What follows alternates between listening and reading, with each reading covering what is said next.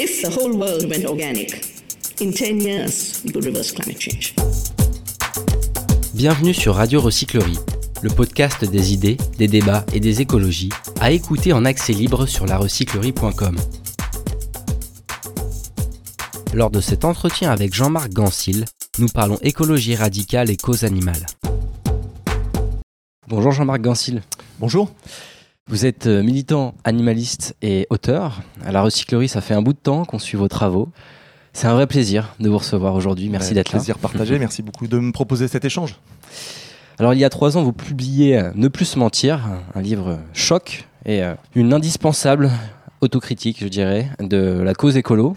Aujourd'hui, est-ce que vous auriez de, de nouvelles lignes à ajouter? Probablement, je pense que quand j'ai écrit ce livre, c'était euh, en 2019. Euh, en tout cas, il est sorti en 2019.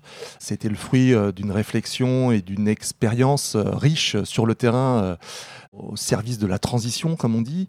Et je dirais les, les réflexions que suscitaient à l'époque en moi les impasses auxquelles on était confrontés se sont finalement confirmées ces quatre dernières années ou ces trois dernières années. Donc, si je devais réécrire ce bouquin, je dirais ne vraiment ne plus se mentir, quoi, puisque le ferment de de mes convictions euh, s'est consolidé d'une certaine façon, euh, a été confronté à, une réalité que j'avais euh, imaginée à l'époque et, qui malheureusement s'est renforcée, des inerties, des verrouillages, des illusions qui sont toujours là et qui bloquent les prises de conscience et les actions que j'estimais à l'époque déjà nécessaires et qui me semblent toujours urgentes à prendre, mais malheureusement, je trouve qu'on tourne beaucoup en boucle. Mmh. Pour vous, la plupart des, des écolos se bercent un peu d'illusions. On reste dans, on manque de lucidité face à l'urgence. C'était un peu le constat et le propos de ce bouquin, effectivement. Euh, il y a beaucoup de pensées magiques, beaucoup d'illusions, beaucoup de leurres, beaucoup de méthodes couées, je trouve, dans la façon dont on aborde ces questions. Pas d'analyse profonde des tenants et aboutissants euh, des crises dans lesquelles nous sommes, des systèmes de domination qui euh, empêchent l'avènement d'un certain nombre de changements. En tout cas, l'analyse de ces systèmes de domination était rarement faite, mal comprise. Il y avait beaucoup de naïveté, je trouvais, chez les jeunes militants, ou moins jeunes d'ailleurs. Et ce que j'avais voulu faire à l'époque avec beaucoup de modestie. Hein, il ne s'agissait pas d'être donneur de leçons ou, d'asséner des vérités, mais c'est en tout cas de livrer euh, des réflexions qui m'animaient à l'époque et qui m'animent toujours pour essayer effectivement de faire ce travail de lucidité et d'analyse de la situation dans laquelle nous sommes pour voir clairement là où on peut avancer et là où euh, il faut peut-être pas euh, s'acharner parce que bah, voilà, la situation est ce qu'elle est. Évidemment, vous invitez à l'action par les trois piliers de lutte que vous plébiscitez dans cet ouvrage la sobriété individuelle, la résilience collective et les luttes directes contre les projets destructeurs. Est-ce que vous pensez que l'action directe est encore trop peu utilisée? Bah, elle est inexistante en fait. Je pense que malheureusement, et je me mets hein, dans le lot. On a un petit peu la désobéissance civile pour vous? Ça reste un concept, ça reste un mot, ou en tout cas lorsqu'elle s'exerce, elle est assez inoffensive. Elle n'a pas changé fondamentalement la donne, loin de là. Je m'étonne même, et c'était déjà le cas à l'époque, qu'on ne voit pas plus de mouvements radicaux activistes, je vais même dire terroristes, euh, au, sens euh, où certains pourraient les qualifier, en tout cas avec du sabotage, avec euh, vraiment de l'empêchement d'agir de certaines sociétés, ou voilà, des choses qui, qui, auraient pu germer, qui ont germé dans le milieu animaliste, par exemple, à certains égards, mais qui n'ont pas véritablement germé dans le milieu écolo, où on reste sur des actions qui sont souvent de l'ordre du symbolique, très cosmétique, et qui, s'ils empêchent une journée, un chantier, ne vont pas fondamentalement et durablement empêcher les destructions. Voilà. Alors, on peut me rétorquer que sur Notre-Dame-des-Landes ou euh, euh, Europa, c'était, je sais plus quel était le nom du projet. Europa City. Europa City, il y a eu quand même des luttes qui ont réussi, et c'est vrai.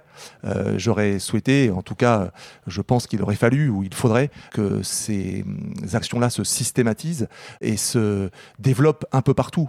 Or, elles restent marginales, très ponctuelles. Et c'est loin d'être la façon dominante d'agir aujourd'hui. Est-ce qu'on n'intellectualiserait pas trop dans le milieu écolo? On voit que chaque année, de, nouveaux livres, euh, par dizaines, par centaines peut-être, euh, sont publiés euh, sur voilà ce besoin de se reconnecter à la nature, au vivant. Est-ce qu'on n'est on est pas trop finalement dans nos bouquins? Peut-être aussi à écouter nos podcasts, on en fait aujourd'hui. oui, et pas assez sur le terrain je ne sais pas si euh, on peut opposer les deux. Je pense que c'est très bien d'avoir euh, de la matière euh, pour réfléchir, mais je pense que cette matière doit être pertinente, doit être juste, doit être éclairante, doit être lucide, et c'est sans doute ça qui manque. Il y a évidemment beaucoup de bouquins qui sortent et beaucoup de bouquins qui finalement ne traitent pas les sujets de façon fondamentale. Je crois qu'il n'y a pas de bouquins plus puissants que ceux que ont publiés des les pères de l'écologie, comme pouvait l'être par exemple, je suis en train de lire Le Feu Vert ou relire Le Feu Vert de Bernard Charbonneau. Voilà, tout est dit déjà dans ces bouquins-là et de façon extrêmement puissante et extrêmement argumentée. Donc là, c'est une critique de la société industrielle. Oui, en train mais de plus globalement, du- même du mouvement écologiste tel qu'il était déjà en train de s'amorcer. Euh, voilà, je crois qu'aujourd'hui, on, on est toujours en train de se raconter des histoires en fait. C'est pas de l'intellectualisation comme vous l'avez dit, c'est plutôt euh, continuer à se bercer d'illusions, continuer à se déculpabiliser un peu, continuer au forceps à développer des, visions positives. Tout ça peut-être pour maintenir un espoir qui, plutôt que de susciter l'action, qu'il faudrait véritablement enclencher de façon très déterminée, on va dire délocalise le problème ou en tout cas le reporte sur d'autres ou laisse espérer des événements extérieurs et exogènes qui vont qui régleraient le problème finalement pour euh, se donner bonne conscience. C'est souvent comme ça que les choses, je trouve, opèrent aujourd'hui. Et je me mets une fois de plus dans l'eau. On, on est tous euh, finalement euh, en train de se trouver des bonnes excuses euh, pour ne pas se mettre en danger. Et ce qui nous manque probablement tous, c'est aujourd'hui le courage de défendre les idées qui nous animent et de se mettre en danger pour euh, faire advenir un autre monde. On n'est plus aujourd'hui euh, suffisamment impliqué, déterminé, conscient, ou en tout cas fou peut-être, mais Mhm. dans le bon sens du terme, pour s'opposer véritablement à, à ce qu'on dénonce à longueur de temps. Et face à- la machine destructrice, on a tout de même des formes d'action, qu'on pourrait peut-être appeler des actions euh, pansements qui se mettent en place. Par exemple, on va organiser des petites collectes pour ramasser des déchets, euh, on va créer des refuges LPO dans nos petits jardins. Mais est-ce qu'on prend le mal à la racine? Bah, la réponse est dans la question. Euh, probablement pas. Ça reste effectivement des choses extrêmement anecdotiques qui donnent euh, l'illusion de l'action, l'illusion de l'engagement, qui sont pas neutres. euh, ou pas, on va dire, totalement négatives, évidemment, mais qui sont très très loin de, re- de répondre à l'ampleur du problème et des enjeux. Moi, je, ramène souvent ça à la question effectivement animale, qui me préoccupe et, et m'anime énormément aujourd'hui. Il y a énormément de, de personnalités publiques dans l'écologie mainstream, des philosophes ou des penseurs qui appellent euh, systématiquement à se reconnecter au vivant, et la plupart d'entre eux ne sont même pas végétariens. Enfin, il y a une incohérence absolument totale qui, euh, à mon avis, est extrêmement euh, représentative de cette schizophrénie dans laquelle nous sommes. Alors la question animale, on va largement l'évoquer un peu plus tard dans ce podcast. J'aimerais qu'on revienne une dernière fois sur ne plus mentir et un passage qui résonne particulièrement aujourd'hui. Comme en temps de guerre, toutes nos forces humaines, financières, organisationnelles, technologiques et scientifiques devraient être employées à préserver les écosystèmes, à préparer l'autonomie énergétique, à garantir la sécurité alimentaire, à faire accepter les inévitables restrictions de notre confort matériel, à préserver et, à rationner les ressources vitales, à réduire les flux de biens, à favoriser les mutualisations et les partages, à répartir équitablement l'effort de guerre, à prévenir les risques que subissent d'ores et déjà des centaines de millions de nos frères humains sur le front, à accueillir dignement les premières victimes du champ de bataille. Qu'est-ce que ça vous fait de, réentendre ce passage aujourd'hui? Eh bien, c'est vrai que euh, j'avais été extrêmement marqué par euh, euh, cette idée qu'effectivement, face à un danger aussi puissant qui menace notre survie même, ça nécessite des moyens qui sont euh, à la mesure du danger, à la mesure du défi. Donc c'est ce une, sont une donc des- immense re- restructuration du une système. immense restructuration du système et surtout des actions de prévention, Mhm. euh, de mobilisation, des actions courageuses qui visent, comme je le disais là, à rationner, à préparer, à interdire, à contingenter, à, pré- à prévoir, à faire en sorte que chacun ait suffisamment l'essentiel face euh, aux pénuries qui s'annoncent. Et évidemment, bah, la guerre nous rattrape aujourd'hui. J'étais bien loin de penser qu'on on serait dans cette situation à l'époque, mais ça ne fait que conforter mes convictions qui sont aujourd'hui les mêmes et qui d'ailleurs se sont encore plus affirmées puisqu'on parle dorénavant de pénurie alimentaire potentielle, d'explosion du coût des matériaux et de l'énergie. Donc on change d'air incontestablement, on sera dans des temps plus difficile, avec des tensions qui vont se multiplier, avec des foyers, euh, on va dire même de conflits, comme on le voit ici, qui pourraient se répandre. Donc, ben, plus que jamais, tout ça nécessite de changer nos modes de vie, de changer notre façon d'être au monde. Et euh, ben, ce passage que j'avais un peu oublié, effectivement, euh, je trouve, euh, résonne encore assez justement aujourd'hui. Et croyez-vous encore à la, en la possibilité d'une grande prise de conscience avant que n'arrivent les premiers grands chocs liés à, à l'effondrement écologique en France Non, pas du tout. Je, je, j'y ai jamais vraiment cru en fait et euh, chaque jour qui passait et chaque désillusion euh, me confortait dans l'idée que finalement euh, cette prise de conscience ne se ferait que en contact du réel et au contact des inav- inévitables effondrements qui vont euh, survenir et arriver dans, dans les prochaines années. Donc c'est face les- à la nécessité Mm. qu'on va finalement s'adapter. Euh, ça a peut-être toujours été le cas. Et l'illusion dans laquelle on était, que cette prise de conscience, euh, on parlait souvent du, monde d'après pendant la pandémie, euh, allait survenir comme ça, comme par magie. Bah, en fait, chacun se maintient dans son petit confort et préserve ses égoïsmes pour lui, pour sa famille, pour ses proches, au détriment d'une vision d'intérêt général qui pourrait profiter à tous. Voilà, on est, on est tous dans ces dérives-là, dans ces travers-là. Et donc, quand on sera confronté à l'inéluctable, on n'aura plus le choix, tout simplement. Mais ça fera des dégâts d'ici là. Alors on va vraiment maintenant se concentrer sur euh, la question animale.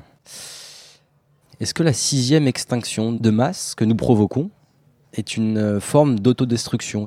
Bah, absolument. Euh, beaucoup l'ont bien décrit, l'ont bien documenté. On dépend fondamentalement de la vitalité des écosystèmes, dont dépend aussi euh, la vie de ceux qui les habitent, qui les occupent, les espèces végétales et animales. Donc plus on détruit consciemment et volontairement, puisque c'est le cas aujourd'hui, euh, ces euh, vies animales et végétales, plus on nuit à la fonctionnalité des écosystèmes, plus ceux-ci ne sont plus en mesure de nous fournir, on va dire, les fameux services euh, qu'ils rendent à l'humanité. Et Vous mettez ce mot entre guillemets. les oui, j'aime pas l'idée euh, d'avoir euh, une forme d'utilitarisme et, et de donner euh, un objectif, on va dire, très anthropocentré à la nature qui serait là pour nous servir et, et pour nous alimenter. Voilà, on fait partie d'un tout et on est dépendant de ce tout, très interdépendant avec ce tout. Et donc, on a aussi de la considération à avoir à égalité avec les non-humains. euh, qu'avec les humains et c'est quelque chose que ben, notre humanité a sans doute euh, perdu en cours de route Mm. euh, très largement euh, ne pensant qu'à elle-même dans un égocentrisme qui devient aujourd'hui si- effectivement suicidaire On est pris dans notre propre piège, en quelque sorte. Est-ce que c'est une forme. Est-ce que c'est un manque d'intelligence de notre espèce, peut-être, de, de se prendre les pieds comme ça dans son propre piège En tout cas, ça, on pourrait s'interroger effectivement. Alors l'intelligence, c'est un concept un peu, un peu euh, difficile à définir. Elle est justement souvent attribuée aux humains. C'est pour oui, ça que effectivement. j'appuie volontairement là-dessus. effectivement. Euh, en tout cas, effectivement, on est euh, très, très égocentré, très euh, focalisé euh, sur, euh, sur notre propre espèce. Et on, on a perdu euh, effectivement euh, la considération pour tout le reste. Et ça nous amène à, à saper tout simplement euh, voilà, les conditions d'habitabilité de cette planète pour nous-mêmes. Donc c'est totalement stupide. Et puis éthiquement parlant, c'est tout sauf justifiable. Les animaux, conscients comme nous et, euh, qui ressentent également des émotions pour certains d'entre eux et, une vraie forme d'intelligence, ont un droit équivalent à vivre au, nôtre. Euh, et donc euh, aujourd'hui, les exploiter, les oppresser, on va dire exercer une cruauté incommensurable sur des dizaines de milliards d'entre eux est quelque chose qui devrait nous interroger au premier chef. Pour la philosophe Corinne Pelluchon, qu'on a eu de la, chance de recevoir aussi à ce micro, la cause animale est vraiment une cause stratégique. Est-ce que pour vous aussi, c'est une cause très stratégique pour faire avancer la cause écologique de manière plus large? Vous allez même jusqu'à dire que c'est peut-être notre dernière chance de survie dans votre livre Carnage. C'est ce que j'allais dire. Pour moi, c'est euh, même au-delà du stratégique, c'est ontologique. Il y a quelque chose de, de fondamental euh, dans, le respect euh, du vivant et au-delà de ça, euh, dans le fait de laisser les autres espèces tranquilles. Je suis même, pour ma part, euh, convaincu que c'est effectivement la dernière frontière, enfin la dernière utopie qu'on peut, qu'on peut nourrir. Euh, c'est là où je fonde encore un minimum d'espérance. C'est que Pourquoi? J'imagine qu'un qu'un monde débarrassé de l'exploitation animale changerait fondamentalement euh, la relation qu'on a déjà entre nous. L'entre-exploitation des humains euh, entre eux est quelque chose qui aussi est né de cette cruauté qu'on a pu exercer sur d'autres espèces sur lesquelles on s'est fait la main. Nous sommes des animaux, faut-il encore le rappeler? Absolument, nous en sommes, nous faisons partie du règne animal. Et euh, la façon dont on a organisé cette exploitation, euh, cette cruauté, dont on sait euh, créer des besoins artificiels pour justifier de, les massacrer, aujourd'hui est quelque chose qui nous entraîne vers le gouffre, puisqu'évidemment on a détruit, comme vous le disiez, l'essentiel de, la vie sauvage des vertébrés, ou en tout cas des mammifères sur cette planète, qu'on les a substitués par du bétail. Deux tiers aujourd'hui des oiseaux de ce monde sont, sont des poules, trois quarts, je crois, des vertébrés euh, du bétail. Donc on est face à quelque chose d'assez euh, hallucinant où finalement la biomasse sauvage est, la portion congrue, alors que euh, on a totalement colonisé son, milieu et qu'aujourd'hui, euh, comme on le disait précédemment, on nuit fondamentalement à la façon dont les écosystèmes qui nous supportent vont pouvoir encore tourner. Donc oui, pour moi, cesser immédiatement, si c'était possible, cette exploitation des non-humains aurait des effets quasi immédiats sur la fonctionnalité des écosystèmes, sur la considération qu'on peut avoir entre nous-mêmes, apaiserait le monde, euh, j'en suis absolument convaincu, et garantirait euh, peut-être des conditions de vie euh, viables à moyen terme. Et tout nous pousse à nous diriger dans cette direction. On a les vidéos de LD 214, les scandales de trafic d'espèces. Mais l'oppression des animaux euh, se perpétue chaque jour. Vous, citez un chiffre dans votre euh, livre Carnage. Dans le monde, 2 millions d'animaux sont exterminés chaque minute. La machine euh, est bien huilée et continue son, son avancée. Ben oui, ça c'est le, le fameux spécisme dans lequel nous sommes. hein. On, on a créé un monde dans lequel euh, on crée des, des hiérarchies sur des critères totalement arbitraires et qui continuent à, à justifier euh, qu'on soumette euh, et qu'on qu'on extermine euh, d'autres êtres vivants. Donc on est, on est là dans, dans quelque chose d'assez terrible qui prend des proportions euh, hallucinantes puisque je cite quelques chiffres, mais on est sur des milliers de milliards d'animaux si on comptabilise euh, les poissons qu'on extrait de l'océan ou qu'on massacre sur Terre avec euh, voilà, des, des- effets, des conséquences qui sont euh, euh, multiples, notamment sur la déforestation. Pour nourrir ces, ces bêtes, on fait de la monoculture qui ravage les forêts amazoniennes. On occupe un espace euh, qui pourrait être dévolu à des cultures végétales dont nous pourrions nous suffire pour nourrir tout le monde. Donc on, crée un immense gaspillage de ressources. Et puis, euh, je dirais une oppression qui, qui ne peut plus aujourd'hui avoir quelque justification que ce soit. Et vous parlez aussi de la nécessité de libérer des espaces pour euh, la faune sauvage, euh, en citant notamment le biologiste Edward Wilson qui préconise de réserver la moitié de la Terre à un réensauvagement, même si le mot est pas est difficile en ces temps de présidentiel.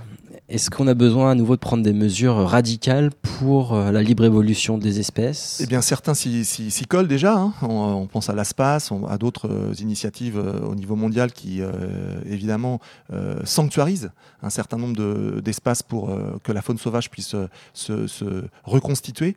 C'est dans le domaine dans lequel je travaille aujourd'hui quelque chose qu'on a vu aussi avec la faune marine, la mégafaune marine, les baleines. On a quasiment exterminé toutes les baleines du globe au milieu du XXe siècle et on a décidé, dans un sursaut, un ultime sursaut, euh, de cesser la chasse industrielle à la baleine. Et aujourd'hui, les populations se reconstituent, les populations sont de plus en plus nombreuses, en tout cas de baleines à bosse et de baleines bleues. Et puis, euh, ces énormes cétacés contribuent euh, à la fertilisation des océans et donc au bon fonctionnement de la machine euh, climatique euh, qui stocke notamment le carbone euh, dans ces vastes euh, étendues bleues. Donc voilà, tout est lié, tout est interdépendant et on voit que euh, on- est capable finalement en sanctuarisant euh, ces espaces, en, en laissant un peu de territoire euh, à, à d'autres espèces, on est capable de retrouver une forme d'équilibre qui nous est également profitable. Alors est-ce qu'il faut sanctuariser la moitié de la planète? C'était la proposition d'Edward Wilson. Moi, elle me paraît assez sympa. Alors on va ensuite dire qu'il y a des peuples qui vivent dans ces endroits, qu'on va mettre ces endroits sous cloche, que c'est encore du colonialisme vert. Euh, J'en suis pas tout à fait certain. Je pense que c'est notre intérêt. Donc Mm. il faudrait qu'on se penche très sérieusement sur cette question, mais on voit qu'il y a énormément évidemment de résistance et que c'est de l'ordre de l'utopie aujourd'hui. Et en vous écoutant, j'ai l'impression que c'est pour vous une forme de, de lueur d'espoir, cette capacité qu'a le, le vivant à se régénérer sur Terre ou dans les océans. Vous étudiez ça euh, dans le cadre de votre travail. Oui, évidemment, là j'ai cité le cas des baleines, mais il est extrêmement parlant, très emblématique aussi. C'est des animaux auxquels on est très attaché. Et malgré, euh, euh, je dirais, l'attachement qu'on peut avoir pour ces animaux, on les a quand même massacrés jusqu'à leur quasi-extinction. Euh, maintenant qu'elles sont protégées, maintenant que la chasse a quasiment cessé autour du globe, on voit qu'en l'espace de quelques décennies, elles ont quasiment repris leur niveau d'avant la chasse industrielle. Donc certaines espèces sont extrêmement fertiles et vont réussir finalement à retrouver des viabilités qui vont assurer leur, leur, leur, leur durabilité sur cette planète pour peu pour peu que les menaces qui pèsent sur elles soient euh, minorées et pour peu que surtout on les laisse tranquilles, on leur laisse de l'espace, alors que nous on a tendance à vouloir tout coloniser, être partout et, euh, et euh, utiliser toutes les ressources à notre profit. La présidentielle approche. Le bien-être animal est pour la première fois pris au sérieux, on peut le dire, et mentionné dans la quasi-totalité des programmes des candidats. Est-ce qu'on peut s'attendre à des avancées significatives lors du prochain quinquennat, selon vous? Incontestablement. Autant je, pense qu'on va avoir beaucoup de mal à sortir d'une société carbonée, en fait, cette fameuse société thermo-industrielle dans laquelle on est totalement englué, voilà, qui détermine tous nos déplacements, tous nos, euh, tous nos modes de travail, euh, toutes nos façons d'habiter. On est extrêmement lié à la disponibilité de l'énergie euh, fossile aujourd'hui. Et s'en extraire, c'est extrêmement difficile et ça sera douloureux et long. Or, sur l'aspect de la condition animale et, et notamment de l'alimentation qui est liée souvent, parce que on l'aborde parfois et, le plus souvent sous cet angle-là, on peut s'en extraire extrêmement facilement et ça peut tout changer. C'est-à-dire que euh, l'impact de la faim ou de la baisse de l'alimentation carnée a des effets colossaux sur, euh, sur le climat notamment, sur euh, l'occupation des terres, sur le gaspillage des ressources ou le non-gaspillage des ressources. Et ça, c'est un sujet qui peut faire levier sur, euh, bah sur beaucoup d'autres euh, défis, beaucoup d'autres enjeux. Donc c'est pas euh, anodin que les euh, candidats euh, commencent à en prendre conscience, et ça, il faut le saluer. Certains le font beaucoup plus sérieusement que d'autres. Je pense qu'on peut euh, être relativement confiant justement dans le sérieux des programmes que certains candidats ont affichés sur ce sujet-là. Et du coup, oui, je, je fonde une, un certain espoir, on va dire, dans le fait que ça puisse changer un peu la donne. Euh, pas toujours dans, dans le sens qu'on imagine, notamment la fin de, de l'industriel euh, ou de l'élevage industriel. euh, voilà. C'est pas pour demain. C'est pas pour demain, mais je pense qu'on peut, euh, en tout cas, amorcer quelque chose qui, à mon sens, peut être euh, le véritable changement de paradigme qu'on appelle toujours de ses voeux. Voilà. Donc, est-ce que les candidats euh, iront aussi loin que les prom leurs promesses le laissent entendre? Je ne sais pas. En tout cas, euh, il y a un chemin qui s'amorce et il est euh, vraiment à saluer.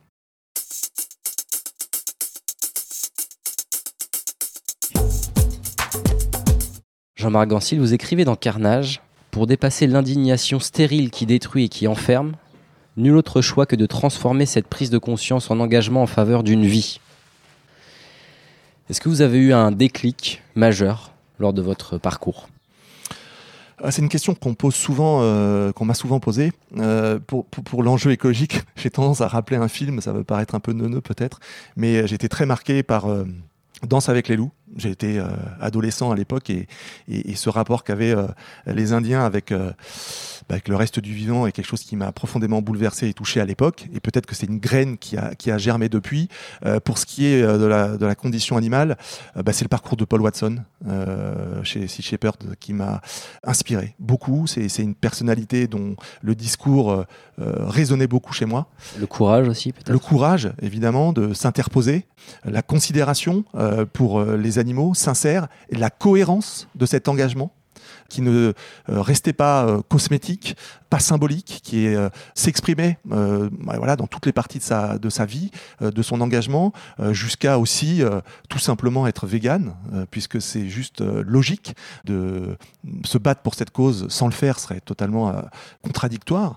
Donc je trouve que son parcours, son histoire, la façon qu'il a, très simple, avec des mots extrêmement compréhensibles, d'illustrer cette interdépendance qui nous tient et la façon de voilà d'agir avec succès, puisqu'on peut quand même lui accorder le fait que les Japonais aient abandonné euh, la pêche industrielle, la- chasse industrielle à la baleine en Antarctique. Euh, Sea Shepherd y est pour beaucoup, en ruinant, je dirais, la, la, la rentabilité économique de cette pêche, en, en empêchant qu'elle se déroule dans de bonnes conditions. Donc euh, oui, euh, incontestablement, Paul Watson et, et Sea Shepherd ont été des, des sources d'inspiration très fortes. Et il signe une très belle euh, préface. Oui, alors j'étais vraiment Carnage. honoré. J'ai eu l'occasion de, de l'accueillir euh, à Darwin à l'époque, de le voir à La Rochelle euh, à une conférence. Puis je suis très proche de Lamia SM Lali qui euh, a fait le lien avec Paul au moment où, j'ai euh, souhaité qu'il puisse préfacer ce- cet ouvrage. Donc je suis très honoré qu'il l'ait fait avec des mots qui finalement euh, se suffiraient à eux-mêmes. Une fois qu'on a lu cette préface, finalement on a, compris la substantifique moelle de, la suite de Carnage. Je m'inscris vraiment dans cette lignée et j'aimerais qu'il y ait beaucoup de Paul Watson partout sur tous les enjeux, sur tous les sujets et, qu'il soit aussi déterminé et cohérent qu'il a pu l'être.